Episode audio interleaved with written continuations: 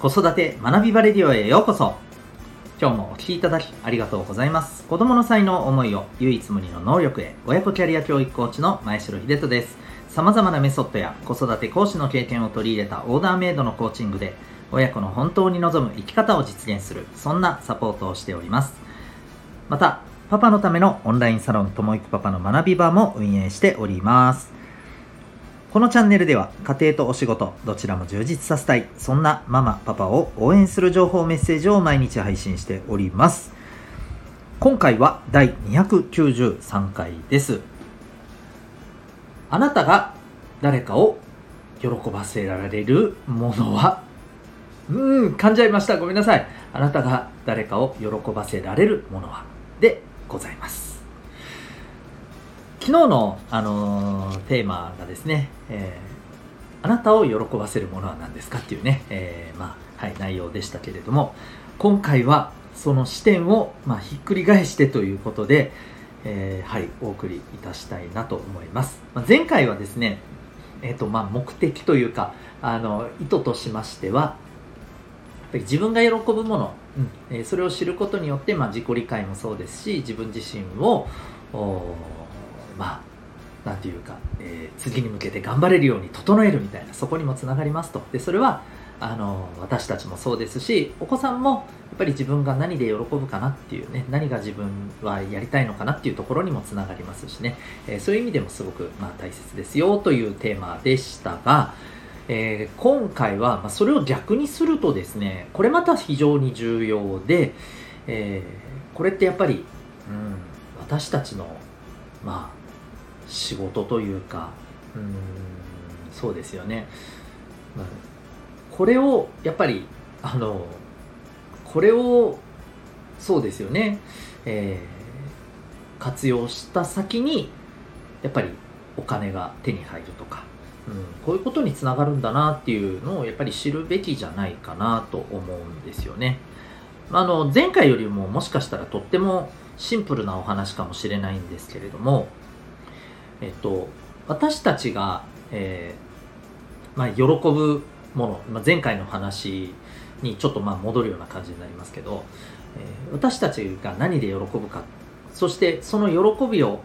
得るために、まあ、お金を出すっていうことは惜しまないわけじゃないですか。ね、あの前回私はその例えば一番え自分を喜ばせるものが3つあって、えー、その中の1つがやっぱりいろんなことを学んで成長していってるっていう感覚であると。でそのためには当然ですけどあのめちゃめちゃお金やっぱかけてます。正直。はい。あのもちろんねあのそんなに持ってませんけど。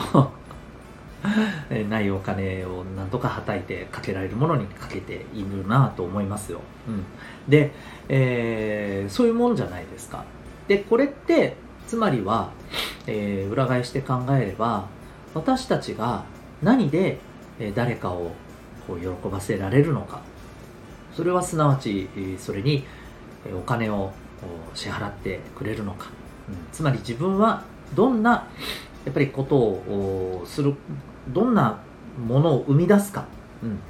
なんかこれある意味価値を生み出すっていうことにもなるんじゃないですかね。結局誰かを喜ばせられることっていうのは。自分が生み出せる価値って何なのみたいな話につながると思うんですけど、えー、自分が何を生み出せるか価値を生み出せるかっていうことで、えー、まあ、自分にとって、うん、すごく合っている仕事って何だろうとか、うん、そういうことにつながると思うんですよね。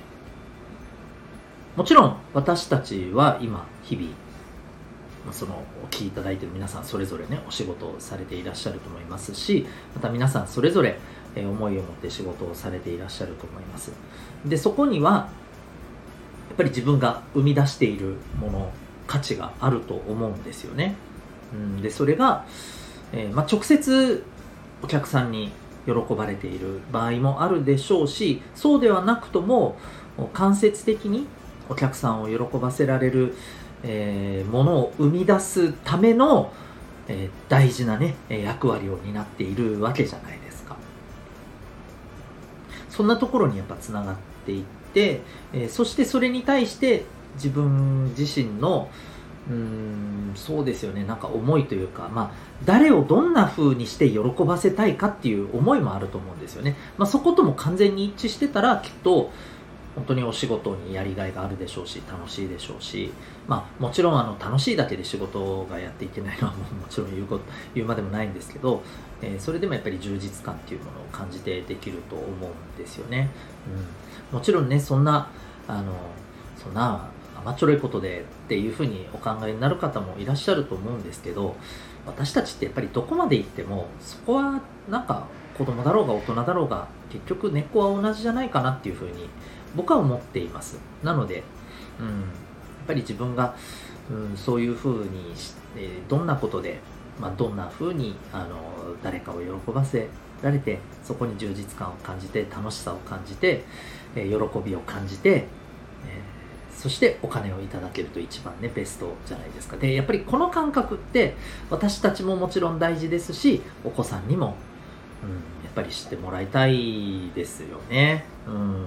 うん、だからこそですね前回のお話じゃないんですがまず自分自身が何で喜ぶのかっていうことをしっかりと理解したりそして自分ができることで、えー、誰かを喜ばせられることってどんなことがあるんだろうなと、うん、そしてえどんなことで誰かを喜ばしたいんだろうな。どんな人を喜ばせたいかもありますよね、うん、でどんな風にして喜ばせたいかっていうのもあると思うんですよ。でそこに自分ができることとか、え自分の得意なこととかっていうことを組み合わせていった先にですね、うんまあ、いわゆる自分にとっての転職とも言うべきものが見つかるんじゃないかと思うんです。もし、えー、今現存する仕事でそれが見つからないんだったら自分で作れるかもしれないじゃないですか。もう今やあのこれから先って本当に、えー、全てのやっぱり社会人が自分で業を起こせるようになっていかないともしかしたら難しくなってくる社会じゃない社会になるんじゃないかなというふうにも思うんですよね、うん、なのでそういう意味では、まあ、自分で起こす自分で、えー、もしかしたら仕事をねあのこういうことで誰かを喜ばせられるよっていう、えー、仕事を一から作るっていうクリエイティブしていくっていうことも、まあ、あの必要とされてくると思います。と思うんですよね。そうそうそう。はい。ですので、やっぱり自分を喜ばせるものも大事ですし自分は誰をどんなことで喜ばせられるのか、うん、こういった面もそこから転じて、えー、見ていくことがはい。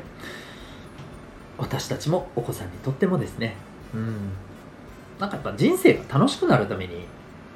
これ必要なことじゃないですかね。というふうにね思ったりしております。というわけで今日は、えー、あなたが誰かを喜ばせられることは何ですかというテーマでお送りいたしました。最後にお知らせでございます。お子さんの持っている才能を伸ばしていきたい。そんな子育てをしたいと思っていらっしゃるママさん、パパさんにですね、ぜひ、あの、お勧めしたいことがあります。えー、そんな子育てを実現していくための第一歩はですね、えー、お子さんの生まれ持った特性、才能、もっと言うと脳の特性ですね。はい。えー、これを知ることが、えー、重要かと思います。そして、えー、小さい子でも、えー、もっと言えば赤ちゃんでもですね、えー、生まれた生まれ、えー、生まれつきの特性才能を知るための実は、はい、ポイントがあるんです。それが指紋でございます。えー、指紋は脳とつながっております。指紋を分析することによって、えー、コミュニケーションや思考などですね、えー、生まれ持った特性才能を知ることができます。科学的かつ簡単にです。え興味がある方は、え個別の指紋分析随時受け付けております。えー、ウェブで受けるあ、ウェブじゃなくてオンラインで受けることも、はい、可能ですので、え、日本全国どこからでもお受けいただきます。あの、また、お受けいただいた方にはですね、特典としてですね、えー、学習方法であったり、あるいはアドラー心理学の体験の講座も、はい、えー、特典で無料で受けられます。えー、興味がある方は、ウェブサイトへのリンクありますので、ご覧になってみてください。それでは今日も最後までお聴きいただきありがとうございました。また次回の放送でお会いいたしましょう。学び大きい一日を